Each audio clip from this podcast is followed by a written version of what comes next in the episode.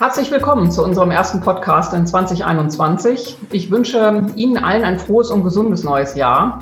Am heutigen Tag der Aufzeichnung, am 5. Januar, beschließen die Bundeskanzlerin und die Ministerpräsidenten eine Verlängerung des Lockdowns.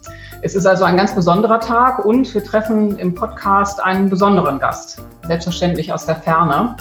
Ich begrüße sehr herzlich Nils Busch-Petersen, den Hauptgeschäftsführer des Handelsverbandes Berlin-Brandenburg. Schön, dass Sie bei uns sind. Vielen Dank für Ihre Zusage.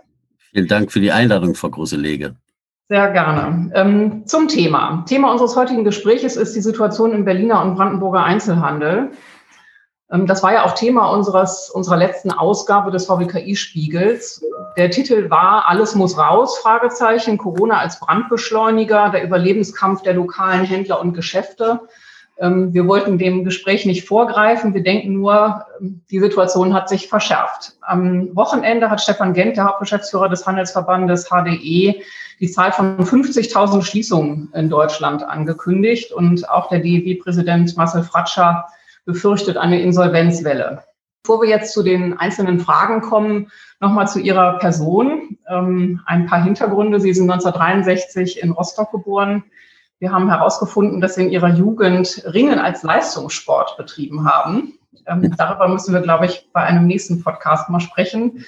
Sie sind Jurist und seit 15 Jahren die Stimme für den Einzelhandel in der Hauptstadtregion, engagiertes Gesicht der Kaufleute und Händler und ähm, auch VBKI-Mitglied. Und insofern freue ich mich sehr, dass Sie da sind. Lieber Herr Busch-Petersen, ich hoffe, Sie haben Kraft und Energie tanken können über die Weihnachts- und Feiertage.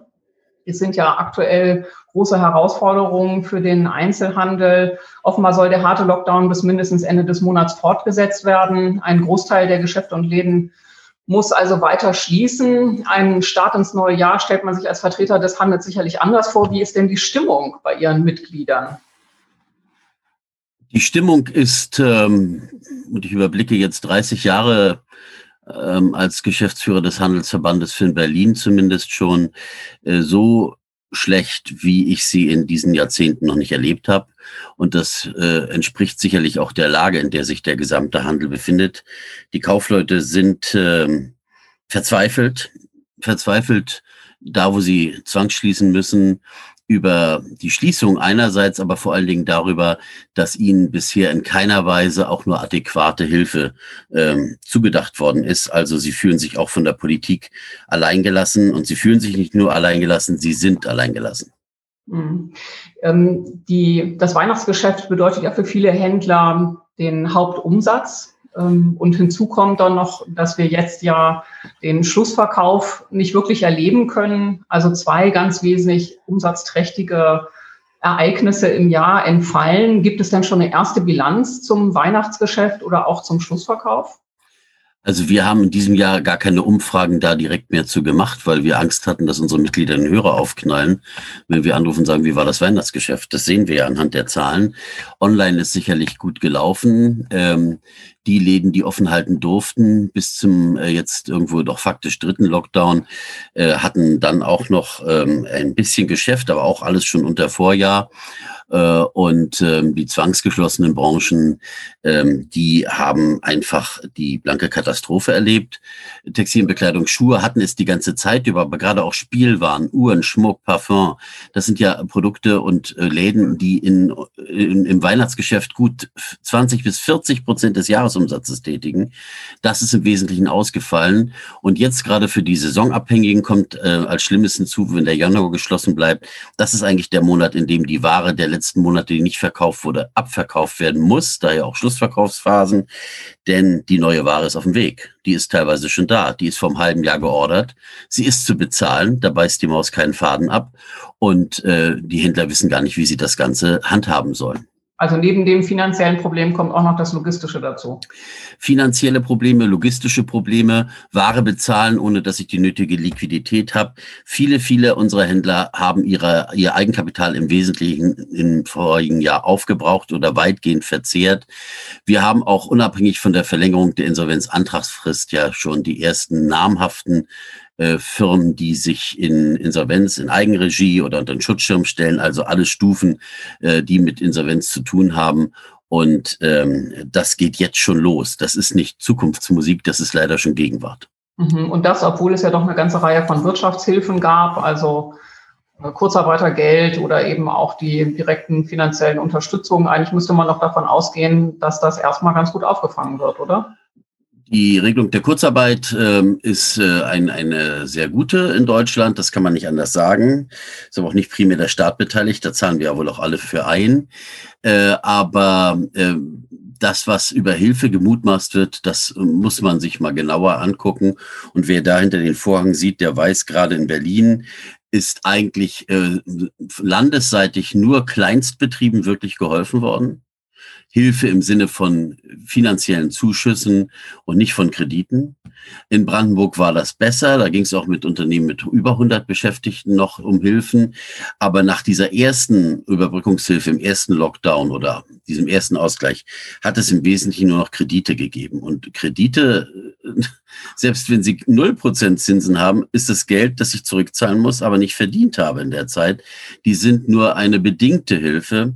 Und das, was jetzt als Überbrückungshilfe 3 im Raum steht, für den Handel Anwendung zu finden, ist so gestaltet, dass man es schön nach außen verkaufen kann als Politik, aber faktisch wird es keine Rolle spielen, weil es für sehr viele Händler überhaupt nicht erreichbar ist, äh, von der Struktur her kompliziert abzurufen ist und ich fürchte manchmal, das ist auch der Sinn hinter solchen komplizierten Konstrukten. Man will einerseits glaubwürdig nach außen sagen, wir haben geholfen, andererseits will man, dass möglichst wenig Mittel wirklich abgerufen werden. Diese Rechnung geht schief, die geht nach hinten los, denn die Existenzen, die jetzt und in den nächsten Monaten äh, ins Aus gesteuert werden, ziehen auch ihre Angestellten, ihre Mitarbeitenden mit ins Aus.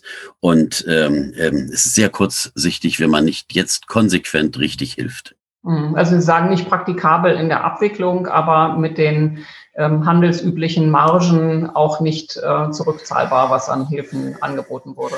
Nee, die Kredite als solche werden nur bedingt helfen. Es wird immer Leute geben, denen es auch hilft, aber in der Breite nicht.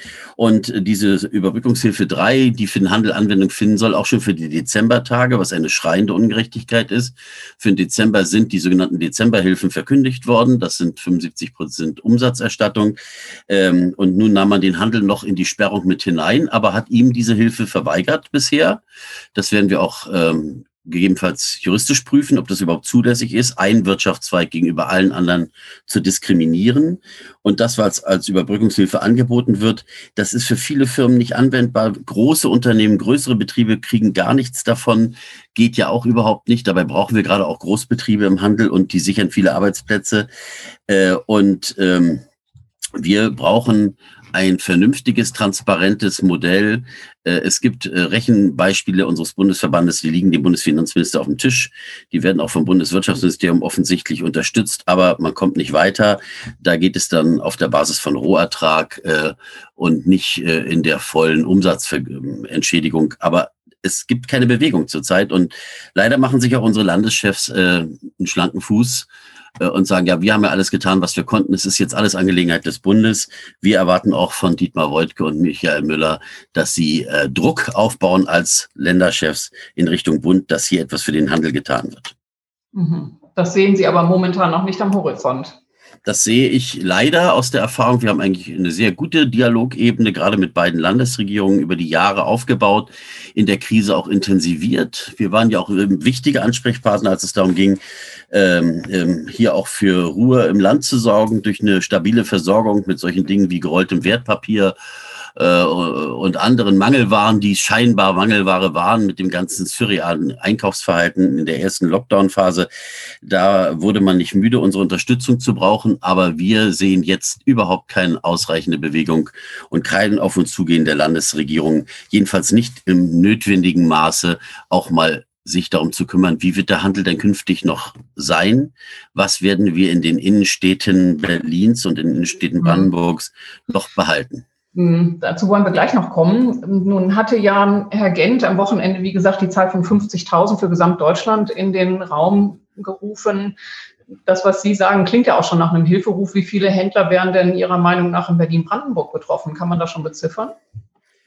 Das ähm, wird in der Tendenz möglicherweise so sein, dass äh, im Mittelstand mehr Betriebe betroffen sind als im bundesdeutschen Durchschnitt, weil unser Mittelstand eigentlich eher kleinbetriebsgeprägt ist und häufig Unternehmen kennt, die keine große, keine starke Eigenkapitalausstattung haben. Ähm, das hat auch historische Ursachen, die in eigenen Podcast wert wären. Wir haben eben eine ganz andere Handelsstruktur. Wir haben einen starken Auftritt großer Ketten, ähm, die wahrscheinlich auch gut durchkommen werden äh, im Lebensmittelbereich sowieso und auch in bestimmten Mischformen wie SB Warenhäusern durch die historische Entwicklung der letzten 30 Jahre. Aber eben, wie gesagt, keinen starken Mittelstand, keinen wirtschaftlich starken Mittelstand. Und deshalb sehe ich durchaus in Berlin und Brandenburg bei den schließungsbetroffenen Geschäften jedes zweite im Moment akut als existenzgefährdet an, Tendenz nach oben. Wie viele sind das insgesamt, wenn Sie sagen, jedes zweite Unternehmen? Ja, jetzt müssten Sie die Branchen rausrechnen, ähm, die nicht betroffen sind mit ihren Ladenstrukturen. Äh, hundertprozentig kann Ihnen niemand in, der, in Berlin oder Brandenburg sagen, wie viele Läden jetzt gerade am Markt sind. Da gibt es wirklich keine richtige Erfassung. Zumal Einzelhandel können Sie auch quasi aus dem Wohnzimmer betreiben. Dann stehen Sie in der Statistik auch als Einzelhändler. Aber wenn wir mal davon ausgehen, was wir an Ladengeschäften in etwa haben in Berlin und Brandenburg, so knapp um die 40.000 äh, und nehmen Food raus, denke ich mal, es können schon um die 10, 12.000 Läden sein, die wir allein in dieser Region verlieren. Das ist deutlich über dem Durchschnitt im Bund, aber unsere vielen kleinen, mittleren Händler sind auch relativ schwach aufgestellt. Hm. Nun sind Sie ja nicht nur schon sehr lange Zeit ähm, dort Geschäftsführer ähm, für, ähm, sondern auch ein Kenner der Geschichte des Berliner Einzelhandels. Sie sind ja auch Autor verschiedener Publikationen, verschiedener Bücher, unter anderem zu Jahndorf, kennen sich also mit der Geschichte des KDWs und so weiter aus. Kennen Sie, also Sie als, ähm, als Kenner der Berliner Einzelhandelsgeschichte, gibt es so etwas vergleichbar in der Historie schon mal, wie das, was wir aktuell erleben? Oder kann man sagen, ach, es hat ja auch sonst schon mal saisonale oder konjunkturelle Schwankungen gegeben? Wie würden Sie diese Krise einordnen? Die ist ähm, zumindest für die letzten 75 Jahre singulär. Da gab es auch Krisen, da gab es auch Einschnitte, da gab es gravierende Veränderungen. Was es aber nicht gab, war eine staatlich verordnete Schließung des Handels für eine gewisse und jetzt ja im Moment immer länger andauernde Zeit. Das hat es so nicht gegeben. Es hat es phasenweise in Kriegszeiten gegeben, dass bestimmte Bereiche runtergefahren wurden, aber auch eher dann äh, in den Endphasen des Ersten, des Zweiten Weltkriegs. Aber in dieser Breite sozusagen, dass bis auf Lebensmittel alles geschlossen sein muss, das ist sicherlich eine singuläre Erfahrung, zumindest über eine solche Zeitdauer. Und ähm, das wäre auch unlogisch gewesen, weil äh, egal welches System herrschte, eigentlich immer den Verantwortlichen klar war, dass Handel eine elementare Funktion in der Gesellschaft hat. Äh, nicht umsonst ist ähm, nach meinem Wissen der Befehl Nummer zwei der sowjetischen Militäradministration nach der Befreiung Deutschlands hier aus Berlin herausgegangen äh, und der hieß Läden auf. Macht die Läden sofort auf, auch wenn keine Ware da ist, erstmal aufmachen. Äh, und ähm, diese Erkenntnis ist eben doch so alt, glaube ich, wie Politik und Handel im Miteinander sind. Nein, mir ist so eine vergleichbare Phase äh, nicht bekannt und äh, Jetzt kann man mit Goethe sagen, nach der Kanonade von Valmy, meine Herren, Sie können sagen, Sie sind dabei gewesen. Ich bin ganz ehrlich, ich bin nicht gern dabei. Hm. Bleiben wir noch einen Augenblick bei der Geschichte. Der Wandel, der Handel ist ja dem Wandel schon etwas länger unterworfen. Wir haben erlebt, dass die Tante-Emma-Läden verschwunden sind, durch Supermärkte ersetzt wurden. Es gibt neuerdings Shopping-Center auf der grünen Wiese, die haben die Innenstädte länger schon bedroht. Äh, neue Formen von Branchengroßmärkten.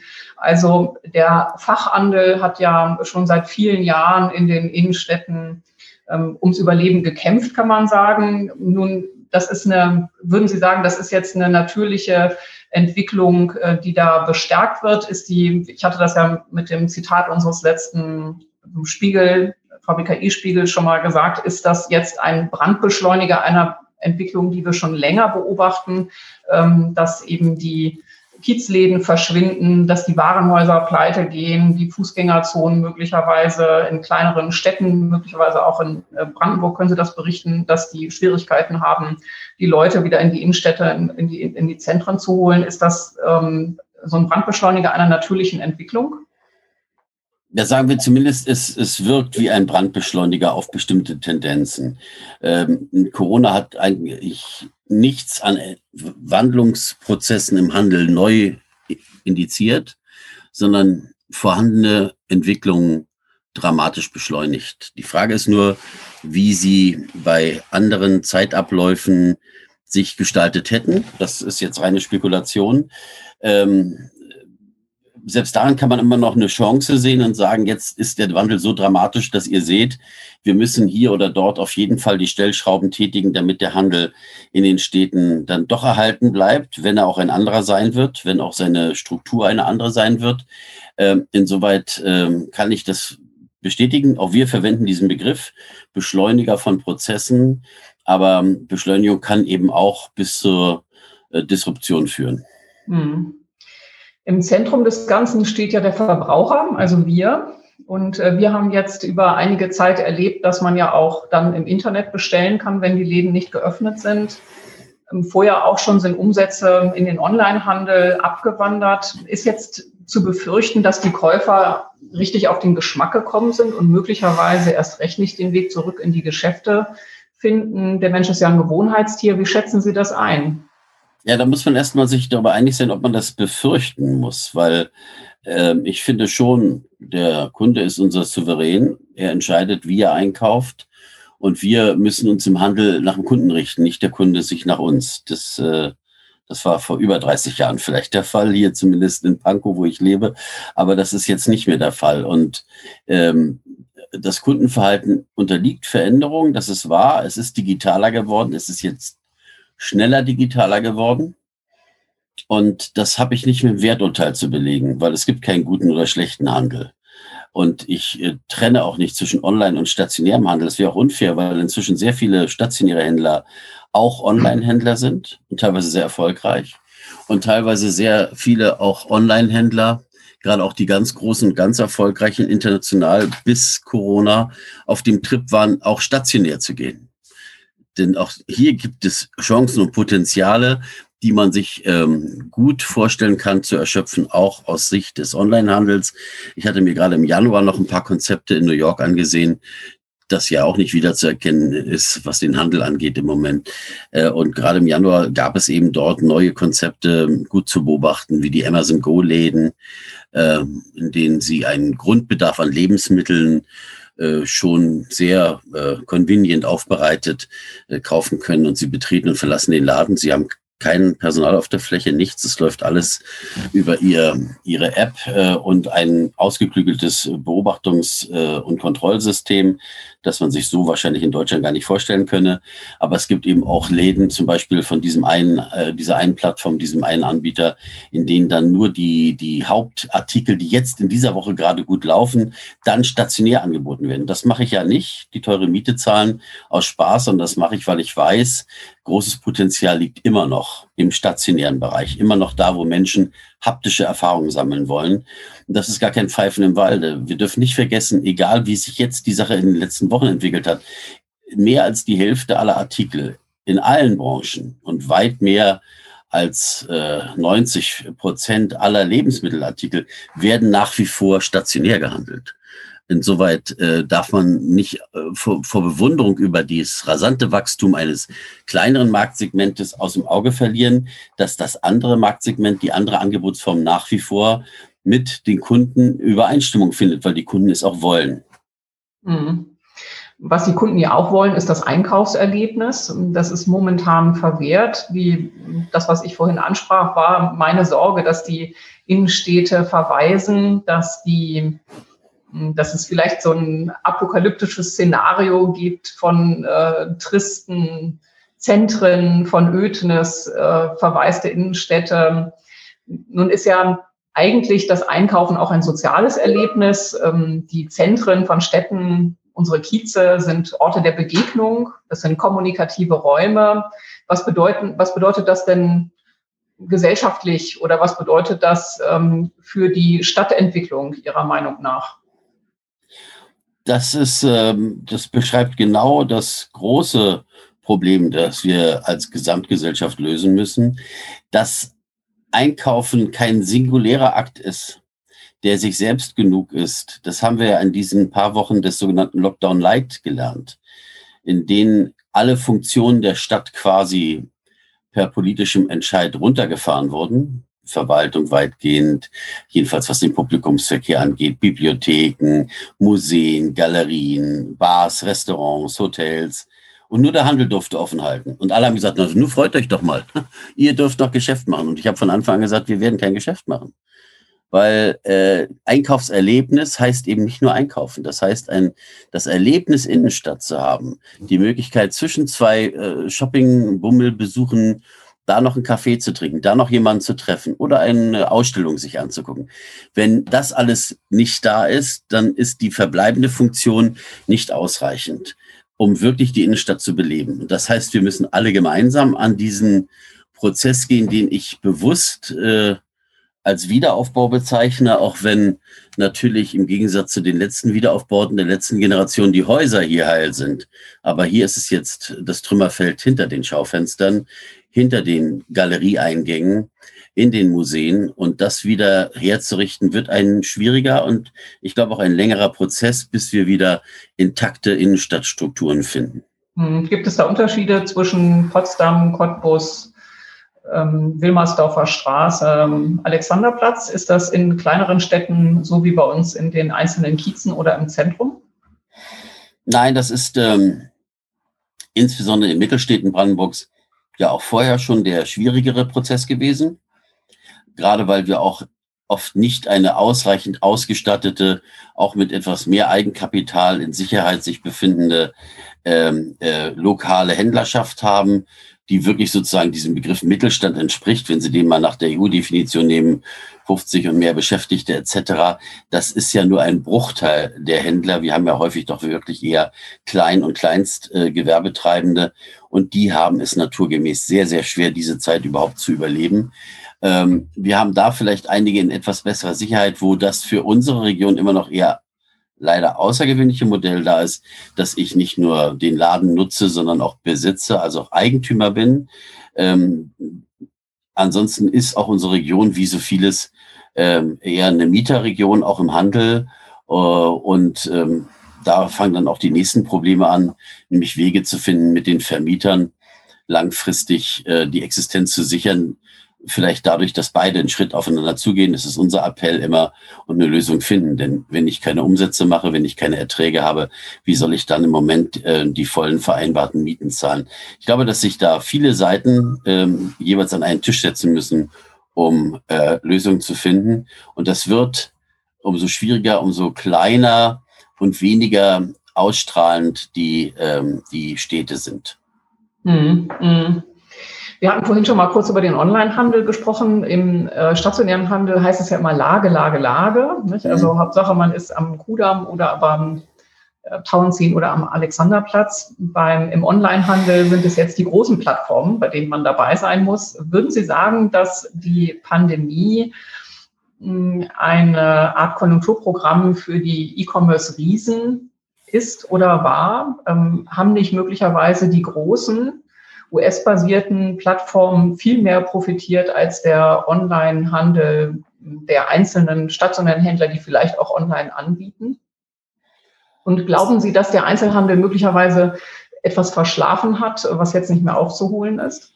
Sicher, da wo Sie Technologieführer sind, haben Sie dann auch in so einer Phase äh, geschäftlich die Nase vorn. Das ist so.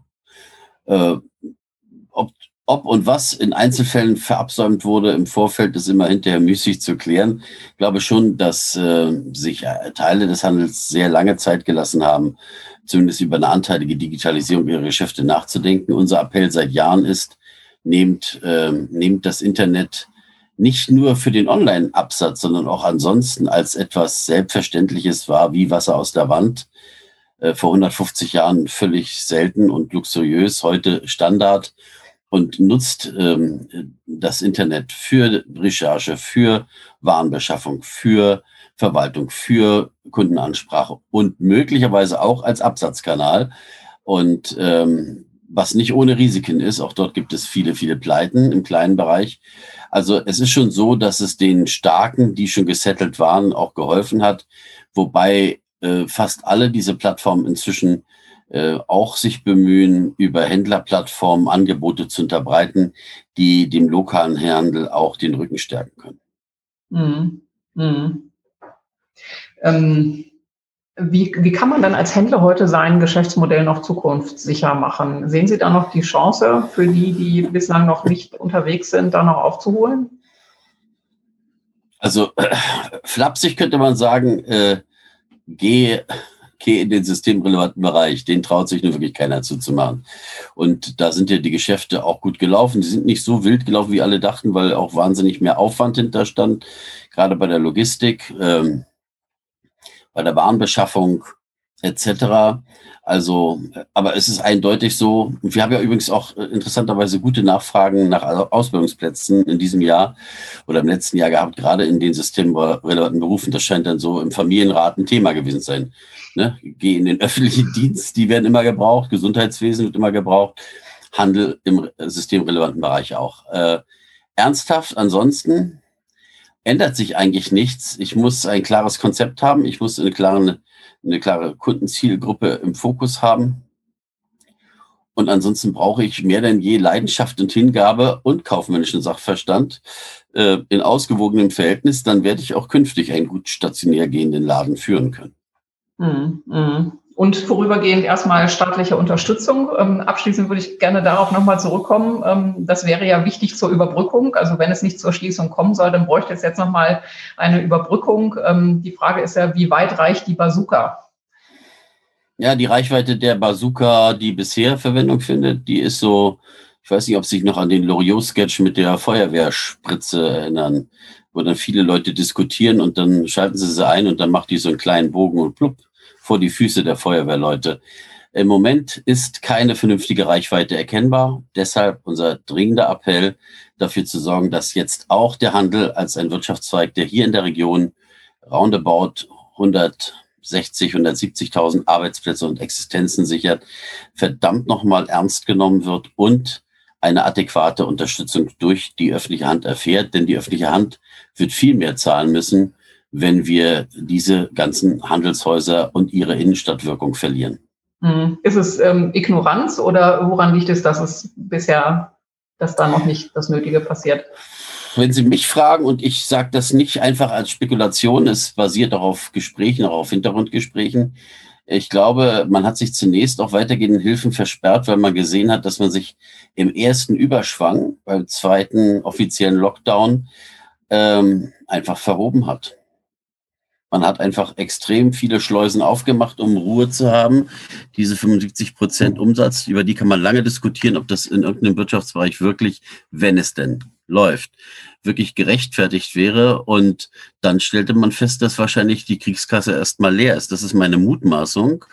Äh, und ansonsten ist es für mich, und Sie hatten ja angesprochen, dass ich mich mit Handelsgeschichte befasse, ein zusätzlicher Ansporn darauf hinzuweisen, dass es eben durchaus in der Gesellschaft, äh, gerade in diesem Kulturkreis, auch eine Grundhaltung gegenüber dem Handel und dem Händler gibt, ähm, mit der wir uns viel nachhaltiger und viel kritischer auseinandersetzen müssen, weil da so ein bisschen die grundsätzliche Geringschätzung unseres Tätigkeitsfeldes durchschimmert. Und das ist kein neues Phänomen, sondern das ist eigentlich schon fast 2000 Jahre alt.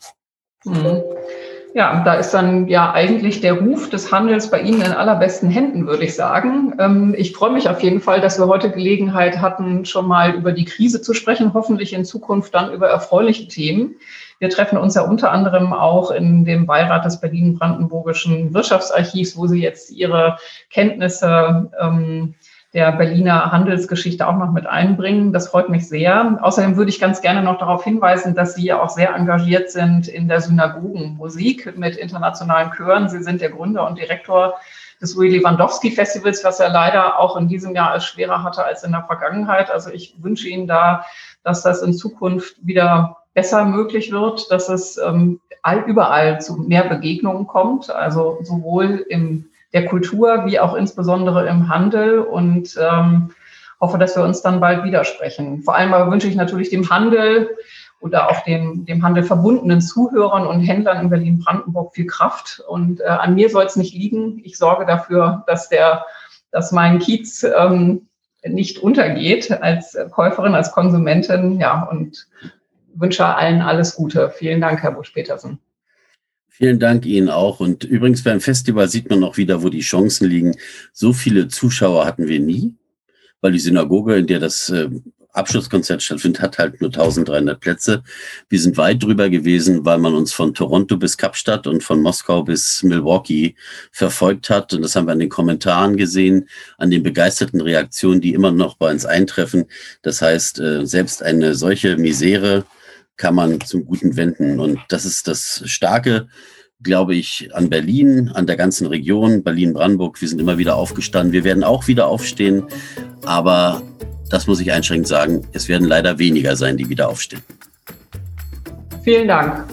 Danke auch. Bis bald.